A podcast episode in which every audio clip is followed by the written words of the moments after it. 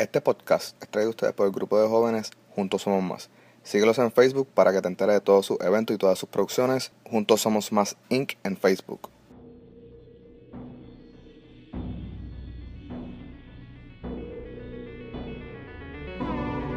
Saludos Corillo, bienvenidos a otro nuevo episodio de Al Momento de Ya no puedo decir el único podcast de True Crime en español porque ustedes han dado a la tarea de buscar otros podcasts que hablen de cosas similares, casos similares y me los envían. So, hasta ahora he visto otros dos podcasts adicionales a este, pero este es el único nominado a unos Latin Podcast Award 2018 representando a Puerto Rico y en la categoría de sociedad y cultura. So, con eso dicho, bienvenido otra semana y si nos estás escuchando por primera vez, Solamente te voy a decir que este es el podcast donde no hablamos nada, nada sensible. Y si tú estás más que bien con eso, pues eres más que bienvenido a quedarte. A todos los otros criminólogos que nos escuchan semanalmente, mis disculpas porque la semana pasada no pude hacer podcast, estaba súper enfermo y todavía me escucho un poco ronco y lamentablemente no pude hacer podcast, pero qué bueno se siente de estar de regreso. Este es el primer podcast que grabo desde que llegué del viaje porque el episodio pasado lo grabé estando en Londres. So, no he grabado, honestamente, nada desde que llegué del viaje. Y qué rico se siente de verdad estar de regreso, estar detrás del micrófono, tener un caso nuevo. Y hablando del viaje, yo sé que mucha gente que escucha este podcast, que me sigue en las redes, ya lo sabe, pero para la gente que no lo sabe, que no me sigue en, mis redes, eh, mano, me gané un premio en el Festival de Cine donde fui a representar a Puerto Rico en España. So, España, yo sé que tengo muchos oyentes allá. Mano, qué país más bello, ¿sabes? Quedé enamorado de España. Tengo que regresar a España. So, shout out a ustedes. Shout out a Premios Latinos en Marbella. Que ahí fue donde me llevó el premio en mejor guion en, en cortometraje.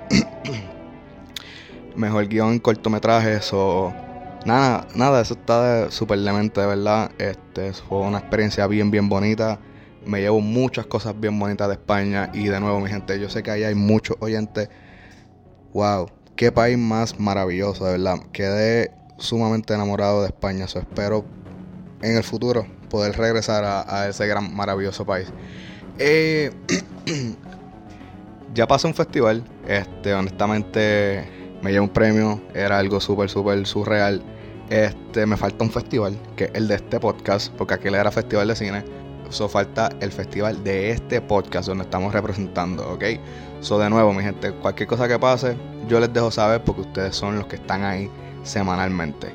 Eh, al corillo que me escribe, enviándome eh, casos, voy por ahí, mi gente, voy por ahí. Créanme que los quiero hacer porque a mí me gusta hacerle caso a ustedes. Los voy a hacer. Eh, pero, ¿sabes? Yo tengo una lista de, casos de los que yo quiero hablar. Y el caso de esta semana era uno de los que yo quería hablar hace tiempo. Porque siempre, honestamente, yo no sabía nada del caso. Pero siempre eh, tuve conocimiento de, de la situación del artista y todo eso. Entonces, esta semana pasada, honestamente, como el martes, yo me pongo a estudiar el caso, a investigar eh, dije, coño, voy a hacer este caso esta semana. Y resulta, y esto fue eh, el universo que conspiró, te lo juro. Resulta que esta pasada semana eh, se formó una tiradera en las redes, en, en Instagram y líricamente uno del mejor, el mejor rapero que está allá afuera, latinoamericano residente, eh, batalló con un artista venezolano. Y ese fue el, el, último, la última gota que yo necesitaba para honestamente hacer este caso. Eh, como ya saben, como vieron en el título del episodio, hoy vamos a indagar en honestamente uno de los casos más confusos que yo he leído. Para los que me han escuchado hablar de casos confusos, como el de Elisa Lam, que es el episodio 16, este para mí fue mucho más confuso. hay 20.000 teorías, hay muchas conspiraciones. Y eso es algo que a mí no me gusta porque a mí me gustan los casos que tienen un, closure, que, que cierran, que tenemos un culpable. No que quedamos en el vacío. No como una película de Iñarritu que cierra y tú no sabes qué carajo pasó al final de la película, ¿ok? A mí me gusta cerrar el caso con que el tipo fue preso este, o el tipo murió, algo así. No me gusta esto. Y el caso de hoy, de Cancelbero, mano, es un rabbit hole, honestamente. Te vas por el boquete, llegas a, a en el País de las Maravillas, porque te fuiste y hay tantas especulaciones, tantas conspiraciones que tú no sabes qué creer. Yo no tenía nada, cero tipo de conocimiento de eso. Y aún más así porque cuando yo conocí a Cancerbero, eh, fue cuando también de casualidad Residente estaba combatiendo con Tempo y un amigo mío que trabajaba conmigo en Cagua, saludo a Figue, eh, me dijo, chicos, si tú hubieses escuchado Cancerbero, Cancerbero tenía, tenía potencial, un potencial bien cabrón. Algo así él me dijo. Y yo, pues, mano, no sé quién es. De verdad, me dijo, escúchalo. Mano, cuando yo lo escuché, eh, yo dije, wow, ¿sabes qué tipo más cabrón? Entonces, él me dice, mano, él está muerto.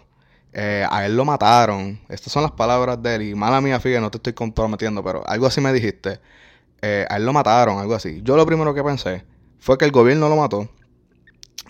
porque, no sé, mi mente asimiló algo como el caso de Víctor Jara, que el gobierno lo torturó, una cosa así bien, bien de mente. Pero eso es otro caso. Eh, eso fue lo que yo pensé. Mi gente, yo estaba completamente equivocado. Este caso es un bestseller. Este caso es una novela, un libro, una película. Está demente. Yo hice mi mejor trabajo tratando de, de ponerlo claro para ustedes. Pero honestamente, para entenderlo mejor, yo les aconsejo que después de escuchar el podcast, vayan a YouTube y vean un, eh, una, una, miniserie que hizo un chamaco llamado Dogmas. Saludos, mi gente, ahí en Venezuela. Dogmas, eh, shout out a ti, hiciste un gran trabajo. Vean la miniserie que este hombre hizo. Eh, de verdad que indagando más en las teorías del caso de Cancelbero para que entiendan lo visual. Porque hay muchos detalles que honestamente en este podcast por medio de audio no los van a entender. Y Dogmas lo explica con física, lo explica con matemática, bastante teoría para que ustedes entiendan otro tipo de conspiraciones a las que vamos a entrar ya mismo dentro del caso de Cancerbero. So, shout out a Dogmas en YouTube, tremendo trabajo que hiciste, ¿ok? So, mi gente, no vamos a hablar más y vamos a darle al caso de esta semana sobre la trágica muerte de Cancerbero.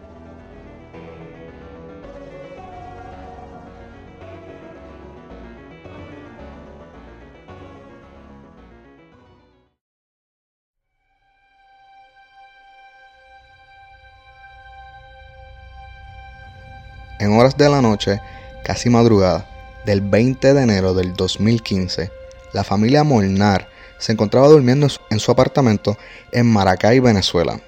En medio de su sueño, la pareja que dormía, Carlos y Natalia, fueron despertados por unos golpes en la puerta principal de su apartamento. Carlos respondió el llamado en la puerta, porque se percató que la persona que tocaba en medio de la noche era una persona conocida de la familia. El hombre que tocaba pidió conversar con Carlos, pero Natalia, la esposa, vio que el hombre se veía un poco alterado y lo que parecía estar en una psicosis. Pero Natalia hizo caso omiso al comportamiento de este hombre, ya que nuevamente esta persona era conocida por ellos. Natalia esa noche se regresó a dormir y Carlos partió con el hombre hacia el piso número 10 de la torre donde vivían para llevar a cabo su conversación. Luego lo que ocurrió en la noche del 20 de enero del 2015 fue lo que conocemos hoy en día como un asesinato seguido por un suicidio. Carlos Molnar esa noche recibió 19 apuñaladas con un cuchillo de cocina en la parte posterior de su cuerpo. Estas apuñaladas fueron desde los trapecios, los deltoides, los hombros, en la nuca y en la espalda. Esa noche, Carlos Molnar murió desangrado en el décimo piso por el hombre que tocó su puerta esa noche y nadie yo quiero que ustedes sepan. Y repito, nadie escuchó ni vio nada. Luego del asesinato de Carlos, el hombre que tocó en la puerta esa noche quitó los cristales de una ventana estilo persiana en el área de la cocina se lanzó al vacío desde su apartamento en el décimo piso, muriendo instantáneamente cuando hizo contacto con el piso. Por el impacto del hombre que se acababa de suicidar, una residente de los apartamentos escuchó el golpe y corrió y corrió automáticamente a donde Natalia para avisarle que un hombre se acababa de quitar la vida lanzándose del décimo piso. Natalia lo primero que se le ocurrió fue subir al décimo piso del apartamento del hombre que tocó la puerta en la noche y al entrar lo único que Natalia encontró fue el cuerpo sin vida de su esposo Carlos Mornal. Rápidamente, esa noche, Natalia pidió ayuda a los sistemas de emergencia, los cuales llegaron al amanecer. ¿Ok? Desde que los hechos ocurrieron en la madrugada, estos llegaron al amanecer para confirmar lo que ya todos sabemos, que era muy tarde para socorrer a Carlos y que el hombre que se quitó la vida esa noche era Tairón José Orama, alias Cancelbero.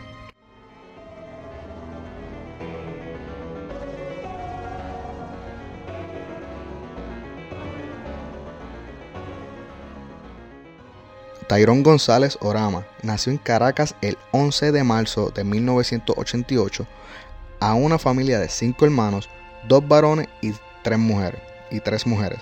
Cuando Tyrone tenía 11 años, su madre murió y luego de este trágico evento, Tyrone encontró algo que le dio sentido y alivio o un tipo de distracción y esto fue la música. Desde ese entonces, Tyrone no dejaba de escribir canciones. Él formó una banda de rock eh, y la música se convirtió como como en su caparazón o su guarida del mundo exterior. Cuando Tyrone era un poco más adulto, la tragedia visitó a la familia nuevamente, y esta vez fue el hermano de Tyrone que fue asesinado en las calles de Venezuela. Este evento fue lo que todo en la familia eh, identifican como que fue el evento que honestamente cambió a Tyrone por completo. Y es aquí cuando nace Cancelbero. Cerbero en latín significa guardián y en la mitología griega Cerbero es el perro de tres cabezas, guardián de Hades en el inframundo. So, Tyrone solamente le añadió el can a Cerbero, can, Cerbero, ¿ok? So ya van viendo por dónde se va conceptualizando el personaje de Cancerbero. Luego de eso, eh, Tyrone cambia su manera de cantar, pues al comienzo eh, pues al comienzo él no, él no era rapero, él tenía una banda de rock y luego se fusionó a un poco de reggaeton, que era lo que en ese momento era lo comercial y era lo que estaba sonando en ese momento. Cancelbero con la muerte de su hermano cambió completamente su personalidad como cantante y, y, fue ese el cancelbero que nosotros conocimos, nosotros recibimos y aceptamos y luego de todo eso, ese es el cancelbero que nosotros siempre vamos a recordar.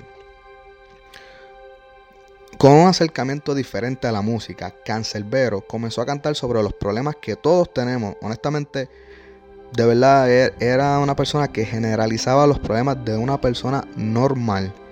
Eh, cantaba sobre el amor, tenía situaciones por las cuales situaciones por las cuales estaba atravesando su país, pero no era tan fuerte o explícito como otros oponentes del rap lo han hecho. Honestamente, yo de nuevo, cuando yo, cuando yo escuché que él había muerto, yo pensaba que Cancelbero le tiraba bien fuerte al gobierno de su país. Y honestamente no lo hace. ¿Sabe? Él rapea y habla de su gobierno súper, súper, ¿sabe?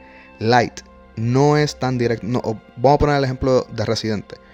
Residente le dijo periquero, le dijo drogadicto a un alcalde. Cancelbero no tiene una lírica así. Luego en unos premios, el Residente eh, le dijo hijo de puta al gobernador de Puerto Rico. ¿Ok? Cancelbero no hacía cosas así. So, si tú me dices que él lo hacía y que hay una falta en su muerte, uno puede especular que fue el gobierno. Pongo el caso de Víctor Jara nuevamente. ¿Ok? Pero, o de Tupac. ¿Sabes? Que hay 20.000 conspiraciones So, de nuevo, él no rapeaba sobre su gobierno de esa manera que lo pusiera en peligro, ¿ok?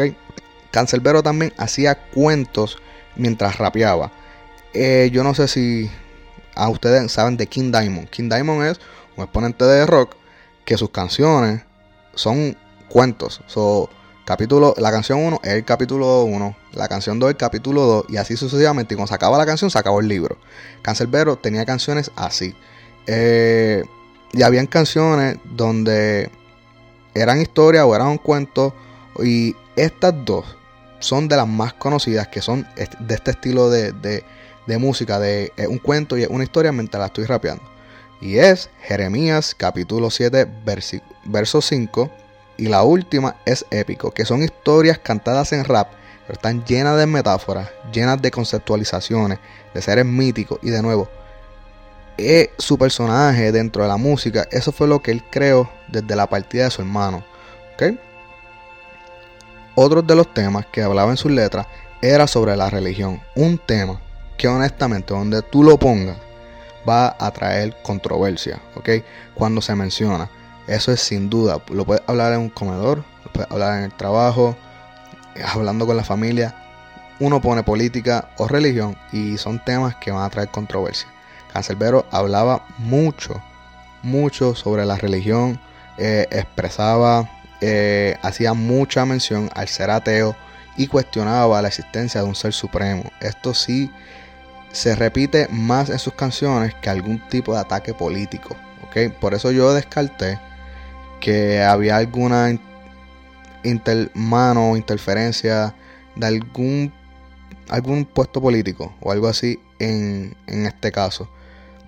Y lo último de lo que Cancelbero hablaba es algo que vamos a hablar ya mismito y es la venganza. Cancelbero siempre hablaba de vengarse o en alguna canción o algún cuento hablaba de los personajes dentro de la canción buscando venganza, ¿ok?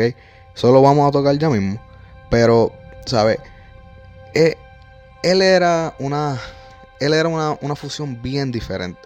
De nuevo, cuando yo escuché a Cancelbero por primera vez, y esto es para la gente de Puerto Rico o la gente que tiene conocimiento un poquito de rap, cuando yo lo escuché por primera vez, yo dije, este hombre tiene una mezcla de el gran pucho mexicano 777 por la voz y también porque mexicano tenía estas letras, hablaba de vengarse, hablaba de la religión y la voz, mano, la voz de ambos era como nadie en el juego de rap nadie, nadie. Escúchenlo, ¿sabes? Si tienen Spotify, pongan el, playlist de Cancelbero que de verdad no se van a arrepentir.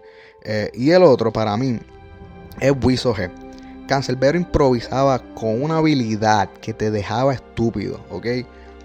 Busquen los videos en YouTube, que hay ese, de nuevo, la primera vez que yo vi a Cancelbero, que fue que el amigo mío me lo, me lo mostró, él me puso un video de Cancelbero improvisando por 5 minutos sin parar. Y en ningún momento el tipo se turba, él no se confunde, él no para, él no repite las cosas. Y tú te quedas como que, qué maldita habilidad de improvisar. Igual que Wiso G. Wiso G tiene un... Mira, yo estuve una vez grabando en una fiesta de un cumpleaños de un amigo mío y de invitado estaba Wiso G.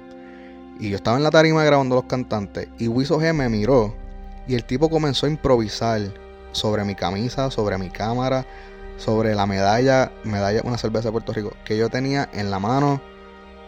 Y lo más, lo más anormal de Wiso G es que hay cantantes que tú lo escuchas improvisando y tú sabes, y se vuelve predecible lo que va a decir próximo. Wiso G, tú no sabes qué carajo te va a decir lo próximo.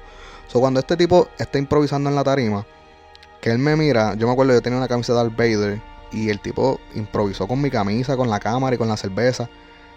Cancelbero era similar. Él improvisaba y tú no sabías lo que iba a decir próximo.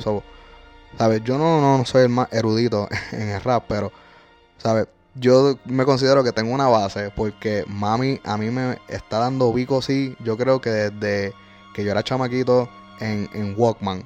Este, igual me dio Eminem desde que yo era chamaquito. So, yo me considero un poquito, un poquito que, puedo, diferenciar un buen rapero y uno malo. So, Wiso trae esa, esa, esa fuerza de improvisar. Cancerbero la tenía. Bueno, gente, él era de verdad una persona bien, bien, bien diferente, ¿ok? Y esa fue mi primera referencia. La primera vez que yo escuché Cancerbero. Diablo, se parece a mexicano en la voz, en el estilo de que algo así un poco oscuro, habla de vengarse, ¿sabes? No, no es un gangsta rap, este, es algo diferente. Y, tiene esta fucking habilidad de mente de improvisar, ¿ok? So, Cancelbero logró un ascenso merecido en la escena del rap venezolano y exitosamente tuvo varias giras dentro de Centro y Suramérica. Tuvo dos discos, uno llamado Vida y el segundo y el último grabados mientras estuvo vivo, eh, llamado Muerte. Después de eso, si no me equivoco, hay dos más, porque en Spotify a mí me salen dos más. Eh, pero creo que a lo mejor son recopilaciones que él dejó eh, grabadas antes de fallecer. So, vamos a introducir a esta historia unos personajes nuevos. Y bien pendiente, mi gente, ¿ok? Porque aquí es que comienzan las cosas a ponerse turbulentas y confusas por demás, ¿ok? Cancelbero ya era un artista respetado y conocido, ¿ok? con discos, giras por Centro y Suramérica. Y aquí entran dos personas que llegan como parte de su equipo para ayudarlos con los bookings. Los bookings son las contrataciones y todas esas mierdas, los contratos y el manejo de su carrera. Una de esas personas era Carlos Molnar, le suena familia del nombre, ¿verdad? Pero no se me adelanten a imaginar o a asumir cosas, ¿ok? Carlos llevaba años en la industria de la música ya que era bajista de una banda de rock llamada Zion TPL o TPL. Yo creo que ellos usan el nombre, la última letra en inglés. Zion TPL. Y Carlos llega acompañado de su esposa Natalia Améstica o Natalia de Molnar, que manejaba los contratos de las giras de Cancelbero. So, de esta parte ya tenemos nuestros personajes, tenemos todo lo que pasó en la noche del 20 de enero del 2015, donde se llevó a cabo el asesinato y el suicidio de Cancerbero. Y de nuevo, muy pendiente a los detalles, porque eso es lo que va, eh, eso es lo que nos va a poner a pensar en esta historia. Y hay algo que quiero decir antes de dar los detalles. Cuando alguien que admiramos muere, nosotros sentimos como un tipo de negación y buscamos razones para pensar que las cosas no pasaron como nos las cuentan. Cuando yo indagué en este caso, eh, la primera persona que a mí me recordó un montón este caso fue a Kurt Cobain. El, ah, se me fue la mente, coño. Eh, el cantante de Nirvana, ¿sabe? Tiene un montón sobre la vida, un montón sobre la muerte de Cancerbero y la de Kurt, ¿sabes? Tiene un montón de conspiraciones porque en la muerte de Kurt, hasta la esposa es una de las personas que la gente teoriza que tiene parte en el asesinato. So, yo no, yo lo que quiero decir con esto es que las teorías que yo voy a dar, ustedes lleguen a sus conclusiones. Yo solamente les voy a decir lo que está allá afuera, lo que yo pude recopilar por los artículos y el video que vi de Dogmas pero ustedes llegan a sus propias conclusiones. Yo tengo mi opinión y tal vez la daré al final, pero de nuevo, eh, no se dejen llevar por los sentimientos, porque a lo mejor si ustedes conocen este caso o conocen el cantante o no lo conocen, puede que yo toque fibras con lo que vaya a decir y no quiero que ustedes se sientan mal, ¿ok? Yo puedo, yo llegué a mis propias conclusiones sobre el caso, pero ustedes que lo escuchen lleguen a sus propias, ¿ok? So, antes de comenzar con las diferentes versiones, nada de lo que yo voy a decir es una fuente segura, ¿ok? Estos son teorías que están allá afuera, esto son especulaciones, son diferentes versiones. Y al final, pues yo sí le voy a dar la teoría, perdón, le voy a dar la versión que está escrita en, en los récords policiales, en los récords de la policía sobre el caso de Cancelbero. Pero lo que yo les voy a hablar ahora no es nada seguro, ¿ok?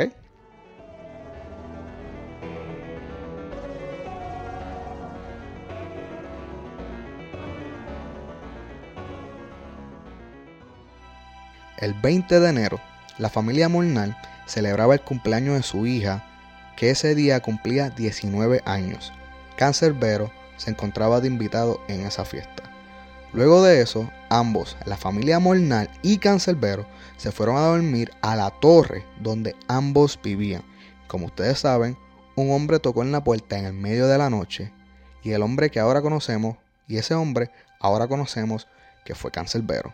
Natalia alegó ver a Cancerbero psicótico y esa noche, mientras Cancerbero tocó la puerta y le pedía hablar a Carlos, ella se tomó el tiempo de sacar su teléfono buscar el tipo de enfermedad que presentaba síntomas similares a los que Cancelbero estaba presentando esa noche mientras hablaba con Carlos en la puerta.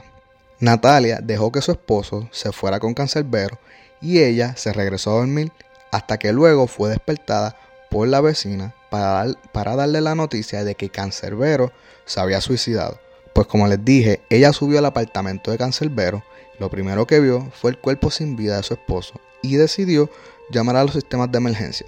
So como les mencioné, esta historia está llena de teorías y es algo que a mí no me gusta porque no tenemos una historia concreta, ¿ok? So, al día siguiente, en la mañana, cuando los medios de prensa llegaron, Natalia no dio declaraciones ante los medios de prensa. Lo que sucede fue lo siguiente. Ella le relató todo lo que había sucedido desde la fiesta del cumpleaños de su hija hasta el momento en que la vecina la levantó para dejarle saber del suicidio.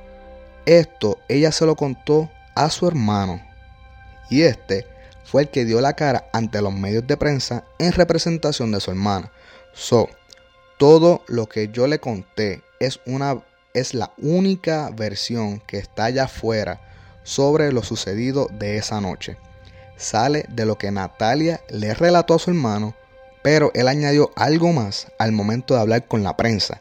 Y es que el hermano de Natalia le dijo a todos los medios de prensa nacional de Venezuela que Cancelbero era esquizofrénico y que esa noche tuvo un episodio de psicosis, se volvió, se volvió violento y simplemente flipió, o sea, he snap. ¿Ok? Y eso y ese fue el día que Cancerbero se volvió loco, asesinó a su amigo y quitándose la vida. Automáticamente, o sea, al momento que ese hombre dijo eso, que ese hombre dio esas declaraciones, destruyó por completo la imagen del rapero. ¿Ok? Eso fue como cuando comenzaron a salir la. Disculpen esta referencia a las personas que viven fuera de los Estados Unidos. No sé si tienen conocimiento sobre este caso. Cuando en Estados Unidos comenzó a salir las declaraciones de las ofensas sexuales de Kevin Spacey, automáticamente le jodió la carrera al hombre.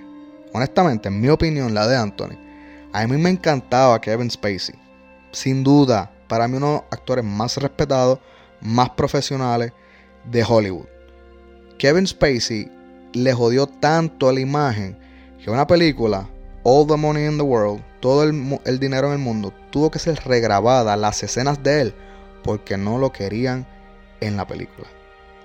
A ese nivel le jodieron la carrera a ese hombre. Yo no estoy diciendo que Kevin Spacey es inocente, estoy diciendo que un, actor, un actorazo que yo respetaba y que me gustaba, y una alegación así de fuerte, y una alegación así de fuerte, le destruyó la carrera.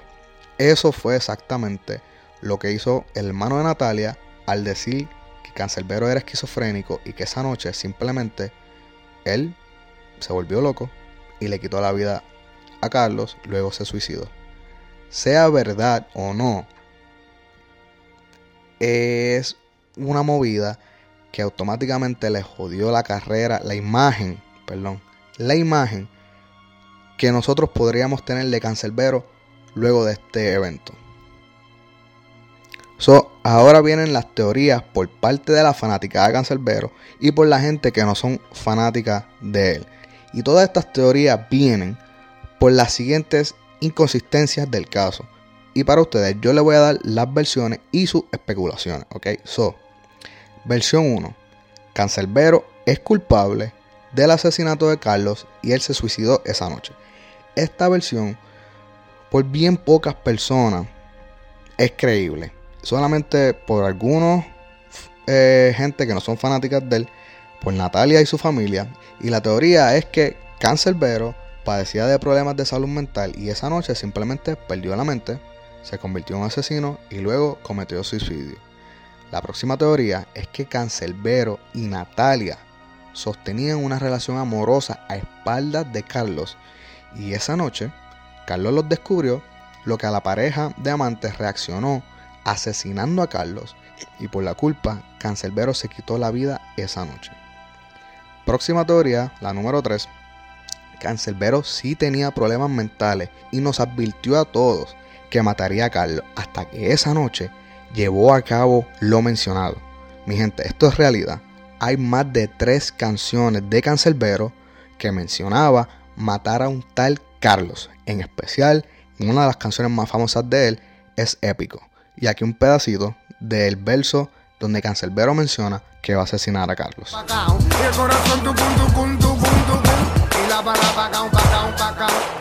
Lloro de la rechera mientras en la acera cargo escucho una señora que grita que mataron a Carlos. Solo ahí fue cuando sonreí aliviado porque Carlos fue el bastardo que mató a mi hermano.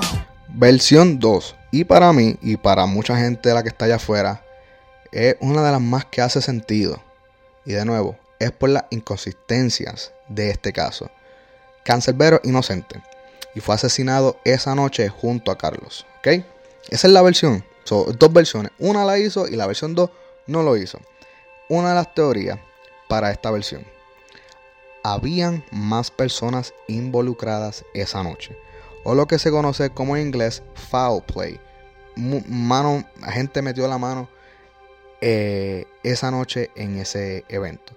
Es una de las teorías que más hace sentido.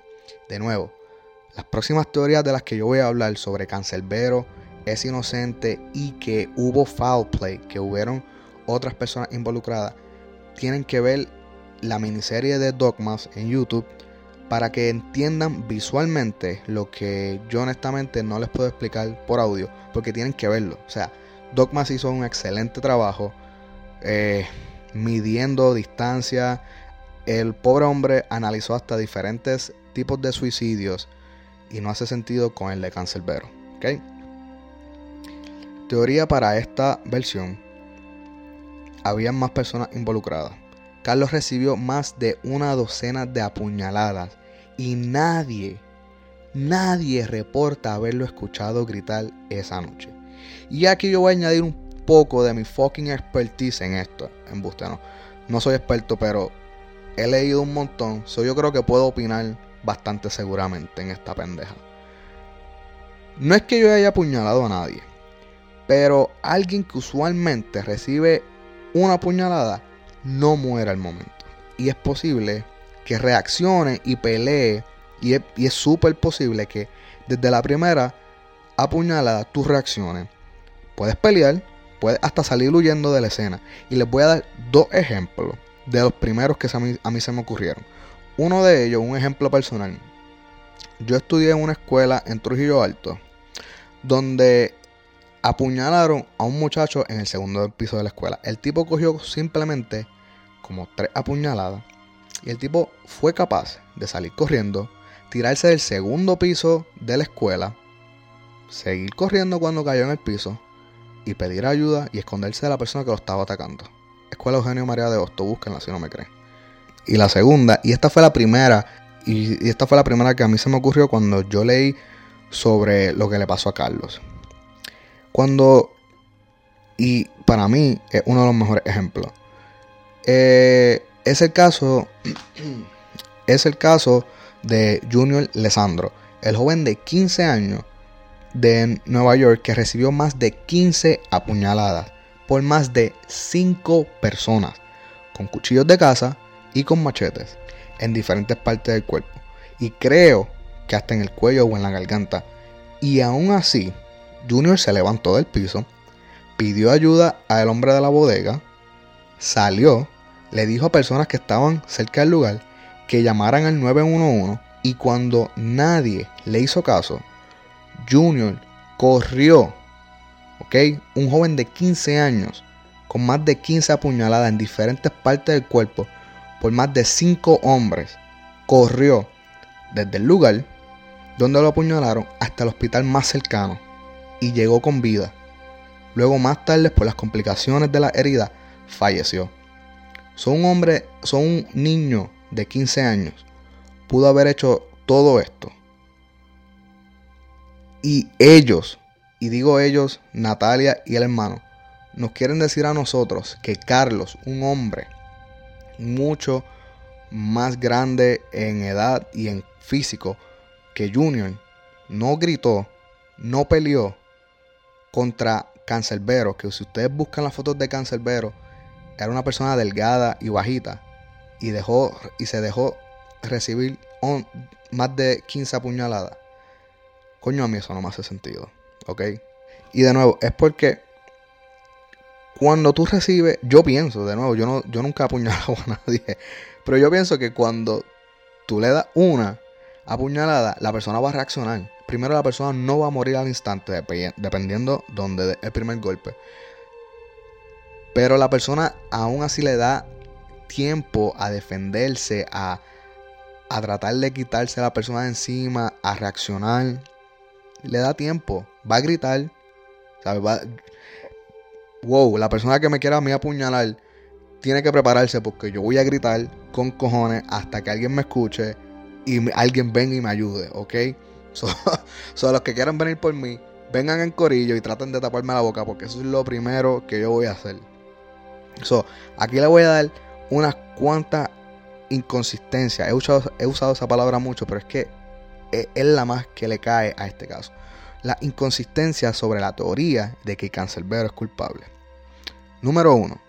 La familia venía de la fiesta de cumpleaños de su hija mayor, pero esa noche ninguno de los hijos se encontraba en la casa. So, ¿dónde estaban los hijos cuando venimos, cuando ellos venían de celebrar la fiesta de uno de ellos? Esa, esa noche en la casa no había nadie, simplemente Carlos y Natalia. Número 2. Recuerdan que al comienzo mencioné que alegadamente Cancelbero quitó los cristales de la ventana persiana. Esas son, mm, para los que no sé si entiendan la palabra persiana, esas son las que uno le da vuelta a, la perilla y ellas van abriendo. En Puerto Rico le decimos la estilo Miami o la estilo persiana y vienen de cristal y vienen de aluminio. En este caso eran de cristales. Supuestamente Cancelbero quitó esos cristales antes de lanzarse por la ventana de la cocina. Los cristales nunca fueron encontrados. ¿Ok? La otra es una que Dogmas menciona en su video. Carlos fácilmente podía forcejear contra Cancelbero ya que era mucho más grande de cuerpo que Cancelbero. Número 4. Cancelbero cuando alegadamente se lanzó por la ventana de la cocina, y esto es física, ¿ok? Ok, por física, lo más lejos que podía haber cogido impulso era a cuatro pies desde donde se lanzó, ¿ok? Cancelbero cayó casi a seis pies de distancia, donde la persona promedio que se suicida toma un impulso. Y de nuevo, esta parte de las teorías es donde les digo que tienen que ver el video de Dogmas, ¿ok? Cuando Cancelbero alegadamente quitó las, los cristales de la ventana, no había ningún tipo de borde de donde él pudiera haber cogido impulso. Simplemente, según el edificio estaba construido, al quitar las ventanas, desde ese mismo espacio donde está la ventana, desde ahí, él tenía que coger impulso. No era como en las películas que las personas salen, se, haga, se paran en algún borde y desde ese borde cogen impulso donde, desde donde alegadamente Cancelbero se suicidó, no había bordes. Eso era la ventana y el precipicio para abajo del edificio. So, no hay ni casi los cuatro pies de, de, distancia que uno se supone que tome cuando se suicida, porque automáticamente no había para dónde eh, sentarse o pararse para luego lanzarse. Era quitaste los cristales y cuando te asomaste por ahí mismo te fuiste, porque no había eh, bordes en, esa parte del edificio. No es que él se tiró del balcón, alegadamente se tiró por la ventana de la cocina donde quitó los vidrios esa noche y se lanzó. Y los vidrios, los cristales de esa ventana nunca aparecieron. ¿ok? De nuevo, por favor, vean el video de Dogmas para que entiendan esta parte. Quinto punto sobre las teorías. Las cámaras de seguridad no captaron nada. Nada. ¿Ok? La autopsia de Cancerbero fue hecha pública después que cerraron el caso. Y el médico forense que llevó a cabo la autopsia de Cancerbero fue el mejor amigo de Natalia Méstica. La torre de apartamentos donde ambos, la pareja y Cancerbero vivían, pertenece al padre de, adivinen ustedes, Natalia Méstica. Cuando la autopsia fue revelada, Cancelbero no tenía ningún tipo de residuos de sangre de Carlos en su cuerpo. Ustedes saben, el tipo de, residuos que cuando tú apuñalas a una persona más de cinco veces, pues te puede caer un poco en la ropa, en el ruedo del pantalón, se te puede guardar un poco de, poco de fibra pues, de la piel de, de la persona que está atacando, se puede guardar un poco de sangre entre las uñas. Nada. Cancelbero estaba limpio de sangre de Carlos. Nunca, próximo punto, nunca se encontró el arma con, el que asesinaron, con la cual asesinaron a Carlos. Próximo punto. Este para mí es bien grotesco porque la foto está allá afuera. Si la quieren ver, allá ustedes. Eh, yo me arrepentí de haberla visto, ¿ok? Cancerbero tenía una cortadura en la cara. O sea, estilo como la sonrisa del guasón de Batman eh, en Dark Knight. Ese estilo de cortadura así, sonriendo, en la cara y le faltaban varios dientes que tampoco fueron encontrados. So, esto, cuando yo supe sobre la muerte, a mí me mencionaron, no, a él lo mataron y criticaron mucho a la prensa porque reveló la foto. Eh, pues yo dije, mano, lo torturaron. A Víctor Jara, le, si no me equivoco, le partieron todos los dedos. Y fue una muerte bien grotesca, pero de nuevo, eso fue otro, eso es otro próximo caso. Pero eso fue lo que yo asumí. Ok, yo dije, mano, puñeta, lo, torturaron, le, explotaron la boca, le rompieron los dientes, le cortaron la cara. De nuevo, la, la, la cortadura que Cancelbero tiene en la cara, como único yo se los puedo poner a ustedes, es exactamente como la del guasón de Batman. Así mismo, ¿sabes? Era eso y, y, como todos los dientes le faltaban de la cara. So, so, de nuevo, lleguen a sus propias conclusiones, pero estas son las teorías que están allá afuera, ¿ok? So, luego de eso, el caso fue cerrado y Natalia salió de Venezuela y por los próximos años residió en Chile, pero los familiares y amistades de Cancerbero, para ellos, eso, eso que hizo el hermano de Natalia y que Natalia se fuese del país, eso fue el comienzo de la batalla para ellos de limpiar la imagen de Cancerbero, porque todos, y digo todos, tanto como personas cercanas, colegas, fans, familiares y amigos, todos dicen y reafirman que Cancerbero no tenía ni padecía ningún tipo de enfermedad de salud mental. Inclusive dicen que Cancerbero no era ni una persona violenta. Y por ese señalamiento y por, la, y por ese señalamiento y por la inconsistencia de las versiones del caso, del asesinato y del suicidio, se, se volvió a abrir el caso y se pidió que la señora Natalia Améstica regresara a Venezuela y diera nuevamente su versión de los hechos. A lo que ella dijo, y cito, y cito, que daría su versión cuando el caso estuviese cerrado a su favor. Así mismo, estilo Anacacho en Puerto Rico. Y después de eso, aún hoy, todavía el caso continúa abierto sin nuevas pistas, lo que significa que para los récords de la policía de Venezuela, aún Cancelbero fue el asesino de Carlos y luego se quitó la vida.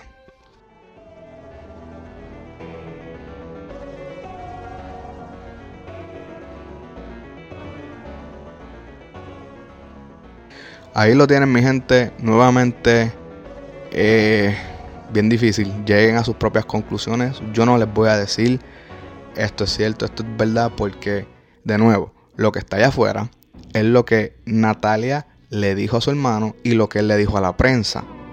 Luego de eso, ella lo único que ha dicho públicamente es que va a, abrir, que va a hablar del caso cuando el caso se cierre a su favor. No sé si al favor de ella, al favor de Carlos, en contra de Cancelbero. No sé lo que ya significa de eso. No hay nada sobre Natalia allá afuera. So, yo pienso, y no es mi. No es mi mentalidad de fanático. Eh, yo pienso que hubo foul play.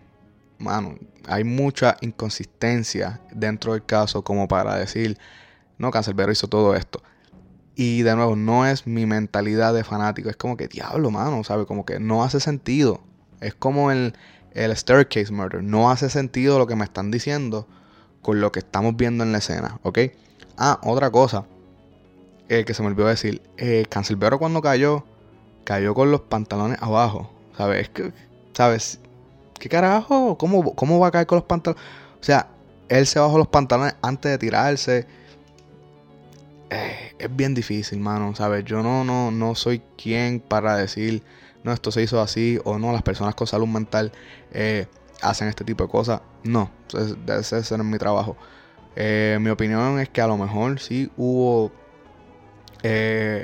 manos, otras manos, a lo mejor lo intentaron robar, qué sé yo.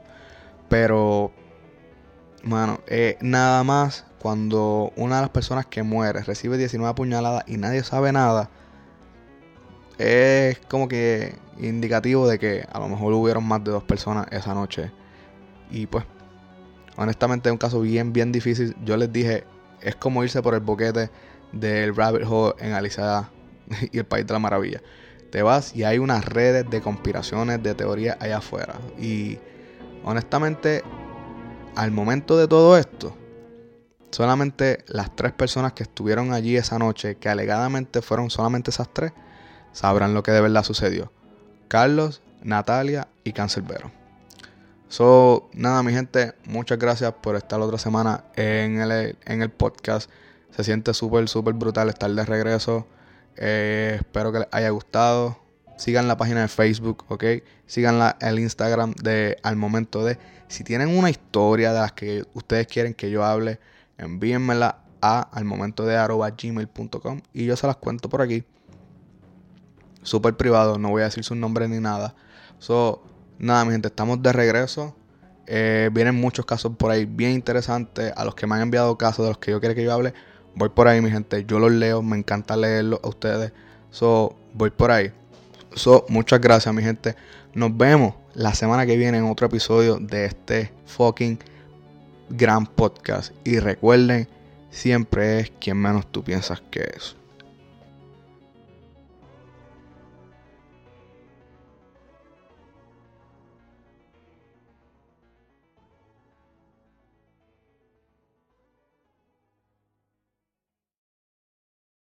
Oliver, tengo que grabar.